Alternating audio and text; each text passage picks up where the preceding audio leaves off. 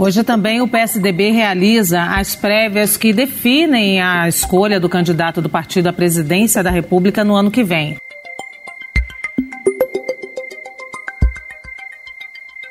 Nas últimas semanas, se falou muito sobre as prévias do PSDB para a escolha do candidato do partido que vai disputar a eleição presidencial.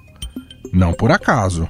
Há um histórico relevante da sigla nessa briga pelo posto do comando do país, assim como há o ineditismo de um processo de prévias. Algo que estamos mais acostumados a ver na democracia americana, com os democratas e republicanos.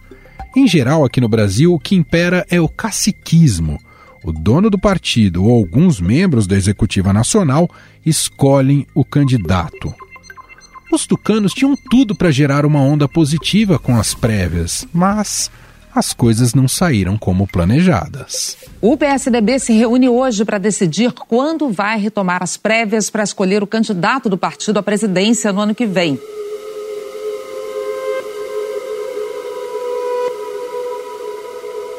A definição do candidato deveria ser conhecida no último domingo, mas o aplicativo de celular desenvolvido para que os filiados pudessem votar apresentou falhas, o que impossibilitou a conclusão da votação.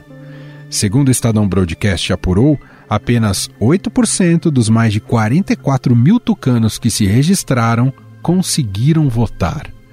O problema motivou acusações de fraude entre aliados dos principais adversários, os governadores Eduardo Leite, do Rio Grande do Sul, e João Dória, de São Paulo. Eu vou votar, senão eu vou dizer quem quis comprar meu voto! Eu tenho mensagens, tenho áudio! Esta é a deputada Mara Rocha durante a votação. Tucanos de peso como Fernando Henrique Cardoso, José Serra e Aloysio Nunes, por exemplo, não conseguiram votar. Os votos presenciais depositados em urnas eletrônicas no Centro de Convenções Ulisses Guimarães, em Brasília, por sua vez, foram computados, mas o resultado só será revelado ao final do processo de votação. A Fundação de Apoio da Universidade Federal do Rio Grande do Sul, que é a desenvolvedora do aplicativo, diz que investiga as causas da instabilidade no sistema e que os votos registrados foram computados. Só um adendo.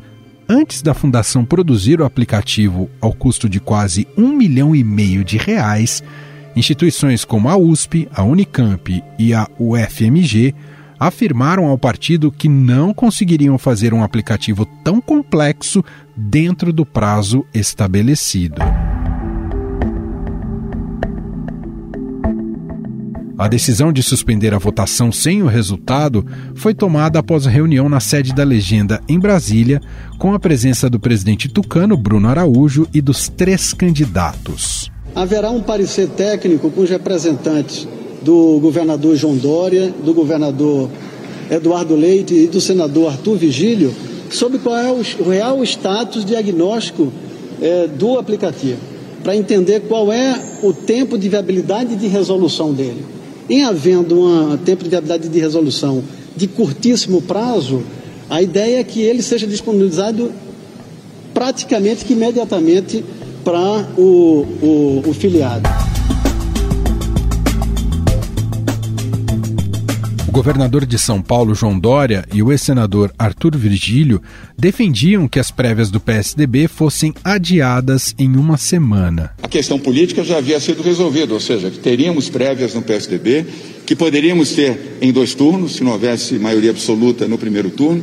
Portanto, a previsão para o dia 28 já estava estabelecida, as urnas eletrônicas estarão disponíveis, o aplicativo pode e deve ser melhorado ao longo da semana e no próximo domingo, aqueles que não tiveram oportunidade de votar, e foram muitos, lembrando que apenas 8% do universo cadastrado para votar no aplicativo conseguiu votar no aplicativo.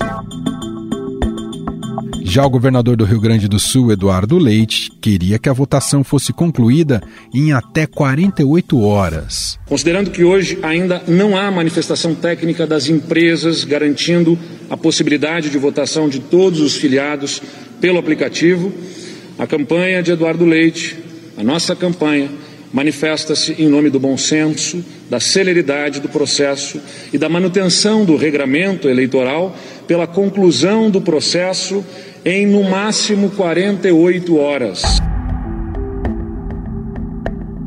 Em reunião nesta segunda-feira, o partido decidiu que as eleições serão concluídas até domingo, segundo Bruno Araújo. Essa alternativa passa caso a FAURGS confirme que não vai conseguir dar a solução, nós não podemos deixar 35 mil, 40 mil filiados esperando, procurar alternativa de empresas privadas que já vem sendo conversada. Houve hoje uma conversa de ordem técnica, uma sabatina do ponto de vista técnico com muito firme, e é um plano B que está sendo estabelecido. Mas sim, é, é, a reunião foi com o representante de todos os candidatos e com a conversa prévia minha com o governador, claro, no sentido de talvez, talvez haver chance de nós estarmos com esse processo aberto amanhã ou na quarta-feira. No entanto, o governador Eduardo Leite diz não ter ficado satisfeito com a solução. O pessoal da campanha nossa participou de uma reunião em que se apresentou esta, esta solução, mas isso não tem isso não tem a ver com concordância. Nós não temos, nós tomamos ali, os nossos representantes tomaram conhecimento sobre esta intenção de contratar uma empresa privada. Bom, isso é um fato totalmente novo nesse processo que precisa ser avaliado, né? Sobre esse encontro e como vai ficar a apuração daqui para frente, vamos conversar agora com o repórter do Estadão em Brasília, Felipe Frazão. Olá, Frazão, tudo bem? Fala, Emanuel, tudo bem com você? Tudo certinho aqui? Eu, quase isso, né? Vamos ver ainda se tudo vai se encaminhar. Um prazer falar com você de novo. Bom, parece muito simbólica essa reunião da cúpula do PSDB, que vive um momento turbulento, dividido e se reúne para tentar algum consenso mas aparentemente se mostrou um pouco inviável. Nem todo mundo, nem agradou todo mundo essa decisão de concluir até domingo o processo das prévias. Queria que você relatasse, contasse aqui para o nosso ouvinte, Frazão. Não agradou, Emanuel, não agradou. A gente não pode usar, acho que mais essa palavra consenso nesse momento no partido.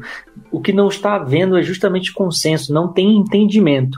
As cenas que a gente viu na, no domingo, né, na tentativa de votação, com os filiados com muita dificuldade em acessar o aplicativo, elas, é, guardadas as devidas proporções, elas se reproduziram hoje numa série de desencontros, de desentendimentos, de ausência de explicações, de informações é, que sustentassem as razões de todas aquelas dificuldades.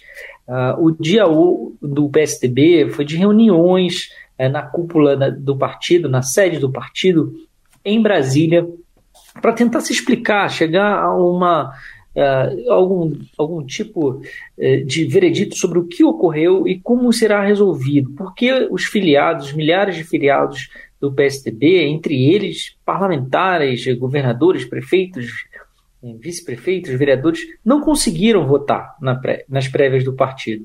Só que essa resposta segue em aberto.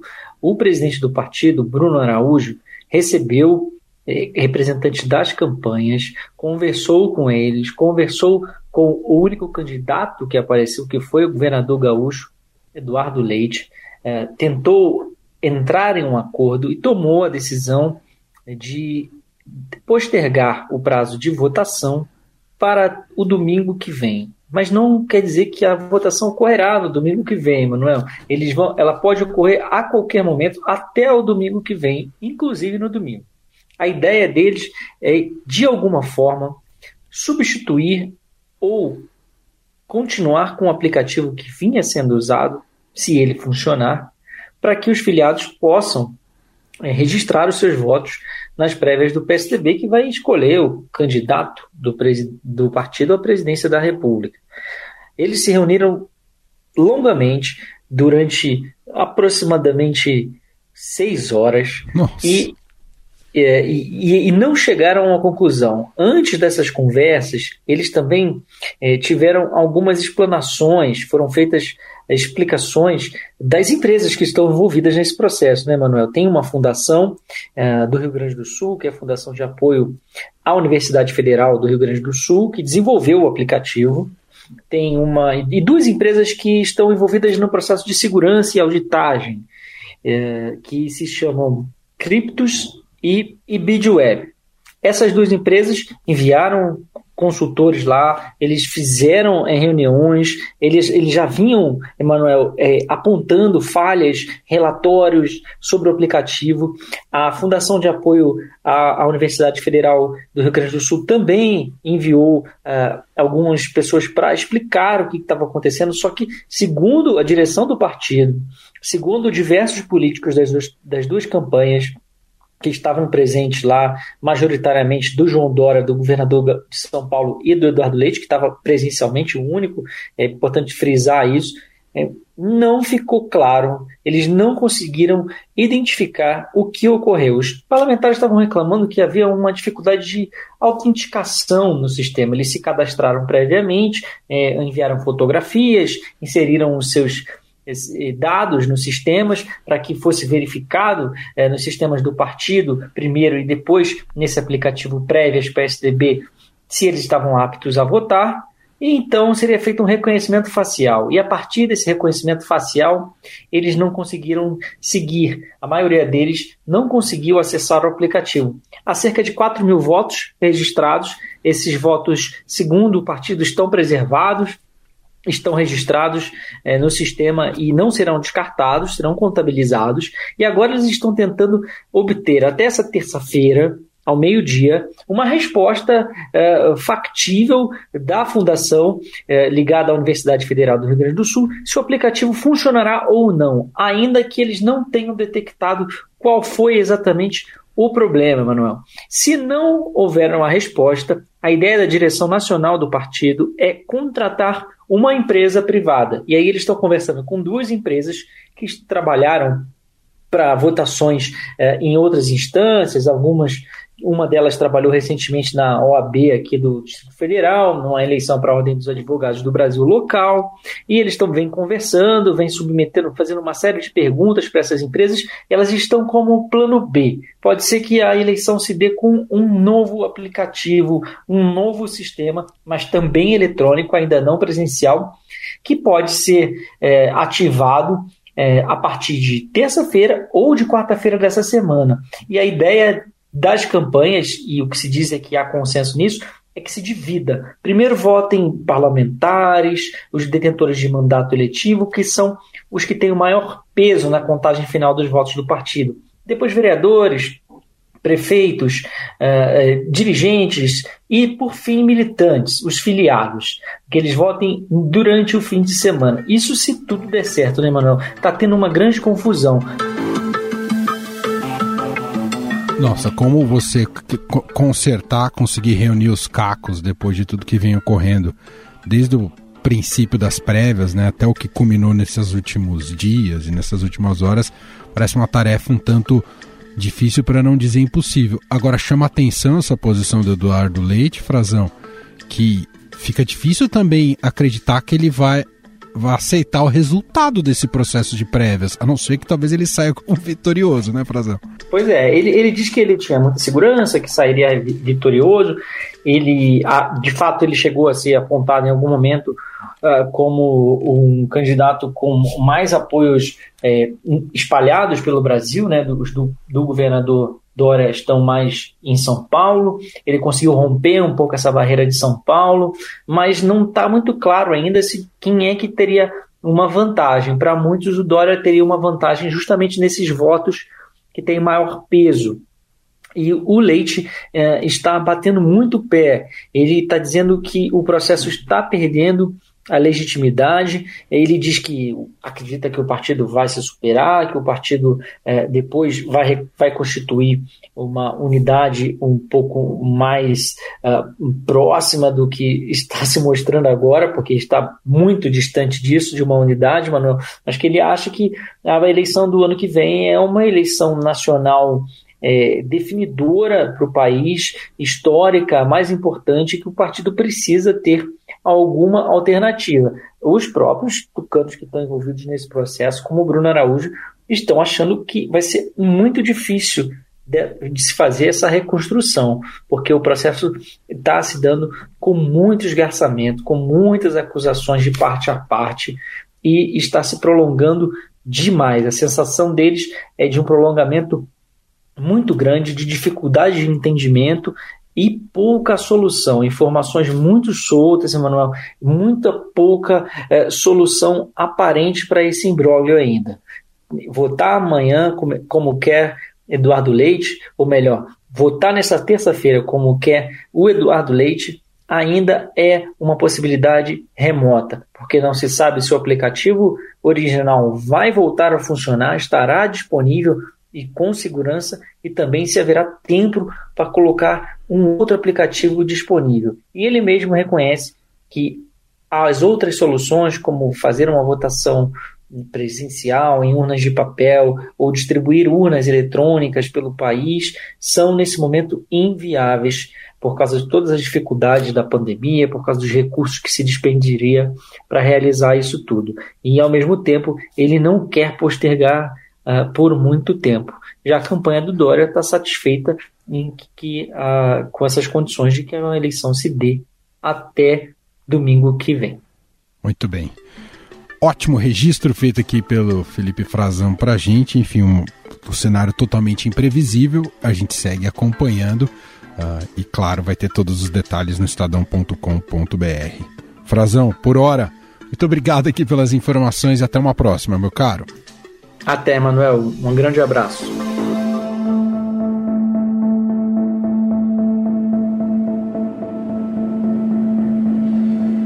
Esse fiasco nas prévias do PSDB causou surpresa e até preocupação em possíveis aliados de outras siglas para as eleições de 2022. Mais do que a falha técnica no aplicativo de votação, o problema revelou desorganização e divisão do PSDB, com o potencial de prejudicar a campanha ao Palácio do Planalto. Um exemplo desses descontentes com o que aconteceu é o presidente do PSL, deputado Luciano Bivar, que afirmou que o processo mostra falta de preparo do PSDB. Sobre o quanto as desastrosas prévias do PSDB podem atingir uma composição da terceira via e também sobre o racha interno e a crise de identidade do partido, nós vamos conversar agora com o cientista político da Tendências Consultoria, Rafael Cortes. Olá, Rafael, tudo bem? Olá, Manuel, tudo bem? Agradeço mais uma vez o convite. Rafael, a crise do PSDB é maior do que o vexame das prévias? Olha, é maior, é maior. No fundo, a, não realização das prévias e, na verdade, todo o embrólio envolvendo é, disputas públicas entre os líderes, quase que uma, uma lavação de roupa suja né, em plena praça pública, é, questionamentos sobre as regras do jogo, enfim.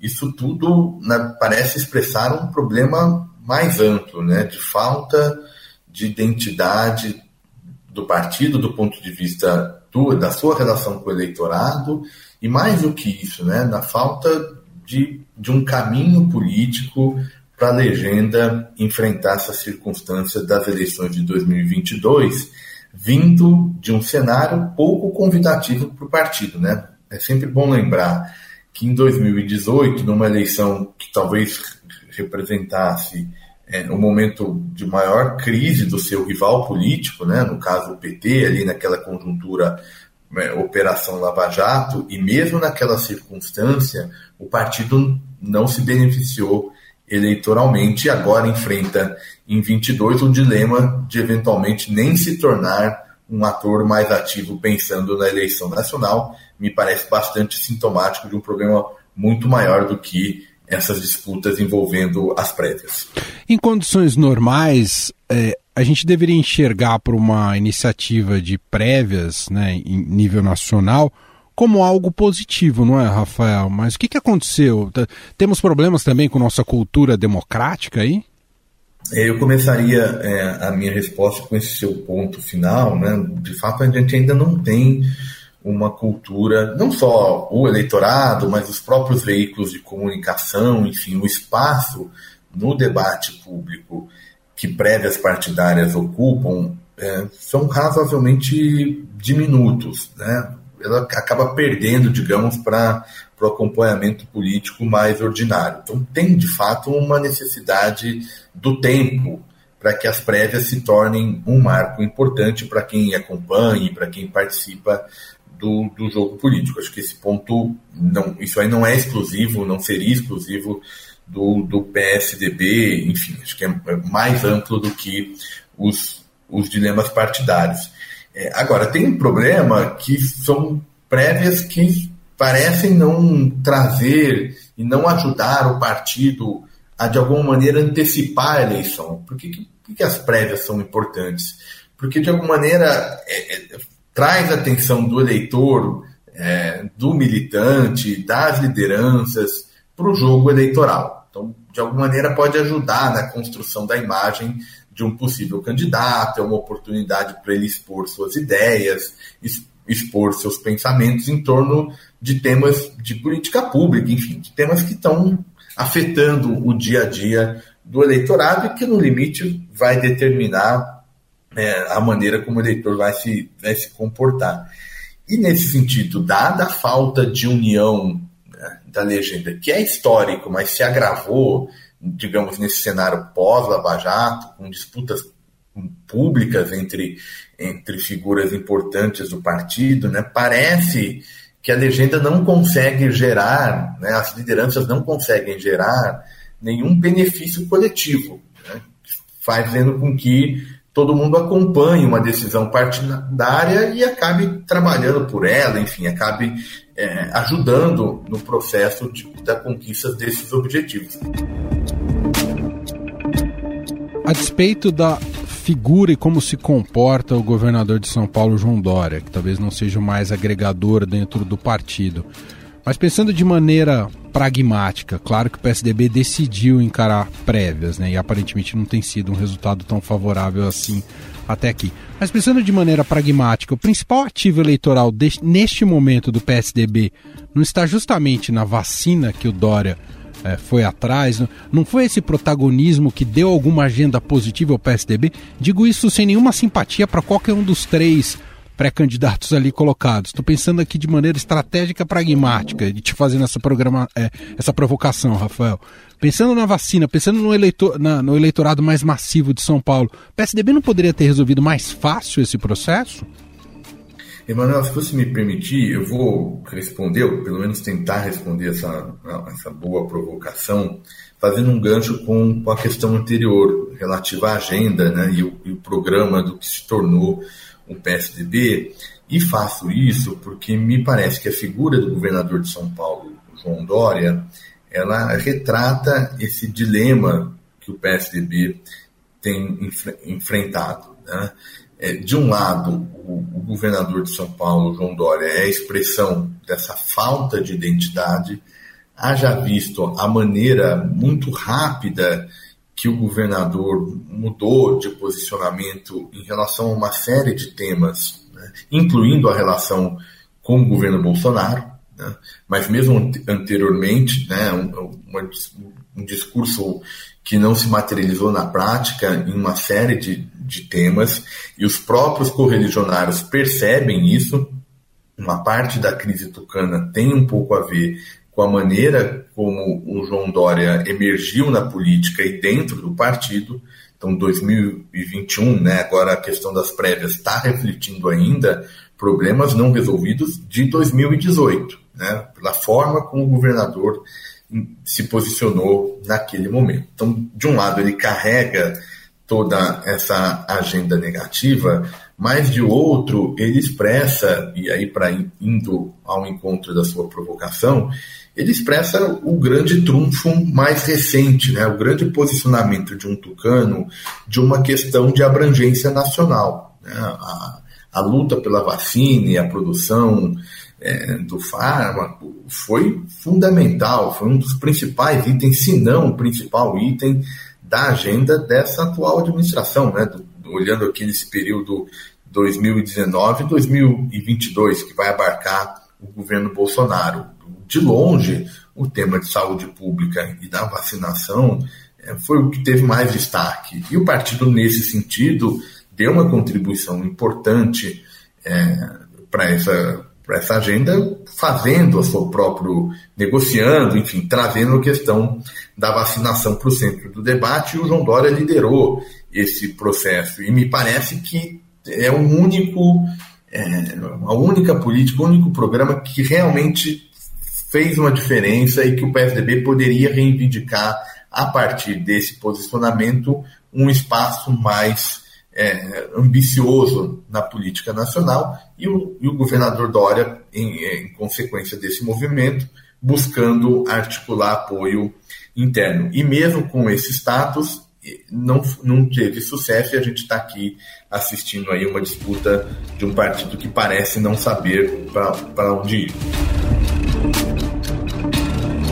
Só para a gente fechar, Rafael Cortes, é, como é que você imagina esse processo de prévias do PSDB no impacto da chamada terceira via? Tá dando um pouco de pesadelo toda vez que a gente fala esse termo, esse termo terceira via.